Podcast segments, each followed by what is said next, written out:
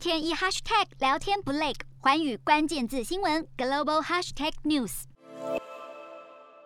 以往新年，俄罗斯民众都会买上一些特别的食材，用满桌丰盛的佳肴和家人一同欢庆新年的到来。但是今年不一样了。因为通膨飙升，工资又没有上涨的关系，民众们不得不放弃鱼子酱这些比较昂贵的食材。十二月，俄罗斯的通膨率达到二零一六年以来最高水平，不断上涨的生活成本严重的打击到平均月收入为四万多卢币的人口。而且，根据招聘网站 SuperJob 调查，百分之四十三的俄罗斯人没有任何储蓄。这个新年同样也因为通膨相当不好过的，还有位于加勒比海的古巴。烤全猪是古巴人新年必不可少的一道大餐，但由于二零二一年通膨率达到了百分之七十，许多古巴人买不起猪肉。古巴二零二一年的经济成长率预估仅为百分之二。除了受到疫情影响，政府也将其归咎于美国的制裁。当地粮食短缺，又加上通膨危机，民众多次爆发大规模示威抗议，民不聊生，要求政府解决，进行改革，瞄准新南向商机，剖析东南亚发展。我是主播叶思密